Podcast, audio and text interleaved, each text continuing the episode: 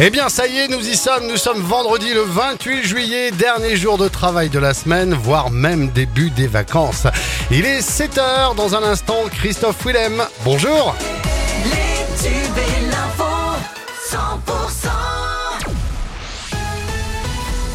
C'est avec Margot Alix. Bonjour Margot. Bonjour Fred, bonjour à tous. Météo France l'avait annoncé et les orages ont bien touché le sud-ouest.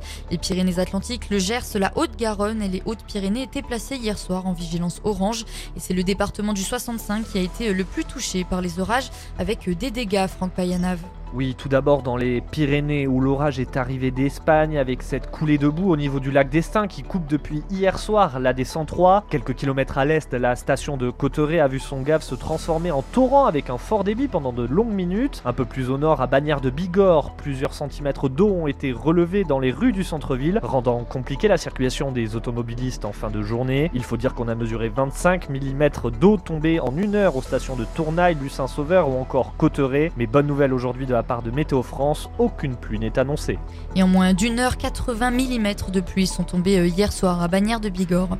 Les salariés du service d'exploitation des sites touristiques d'Ariège étaient réunis hier pour débattre de la proposition du département d'une enveloppe supplémentaire de 50 000 euros net par an.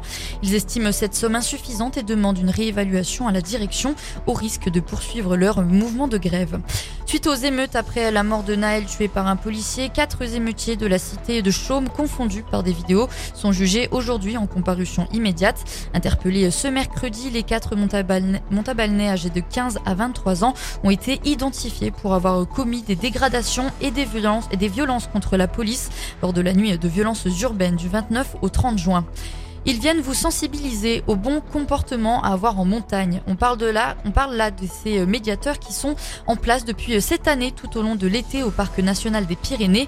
Six médiateurs par équipe de deux qui interviennent le long des sentiers sur le Béarn, la vallée des Gaves, la vallée d'Or. Le parc national des Pyrénées a en fait euh, créé ces postes en partant d'un constat partagé avec les acteurs de la montagne sur la hausse de fréquentation du site et la diversification des publics qui peut créer certains problèmes avec les éleveurs par exemple. Stéphane Gipoulou est chargé de mission agriculture, pastoralisme et prédation au parc national des Pyrénées. En gros, on, avait des retours qui disaient que bah, euh, les comportements euh, de ces nouveaux publics et surtout l'effet masse de cette fréquentation va créer des difficultés ou était susceptible d'en créer avec euh, les acteurs plus traditionnels, on va dire, de la montagne, notamment le monde pastoraliste. Donc ces, difficultés, c'était aussi bien nos fréquentation dans des lieux qui sont utilisés par les acteurs de la montagne traditionnelle, mais aussi des comportements qui, au- autour des, troupeaux notamment, ou des chiens de protection qui euh, étaient susceptibles bah, de, créer des désagréments, euh, voilà, des tensions entre les différents acteurs. Et ces médiateurs sont présents jusqu'à fin, fin septembre sur l'ensemble du parc pour une durée de 3 ans.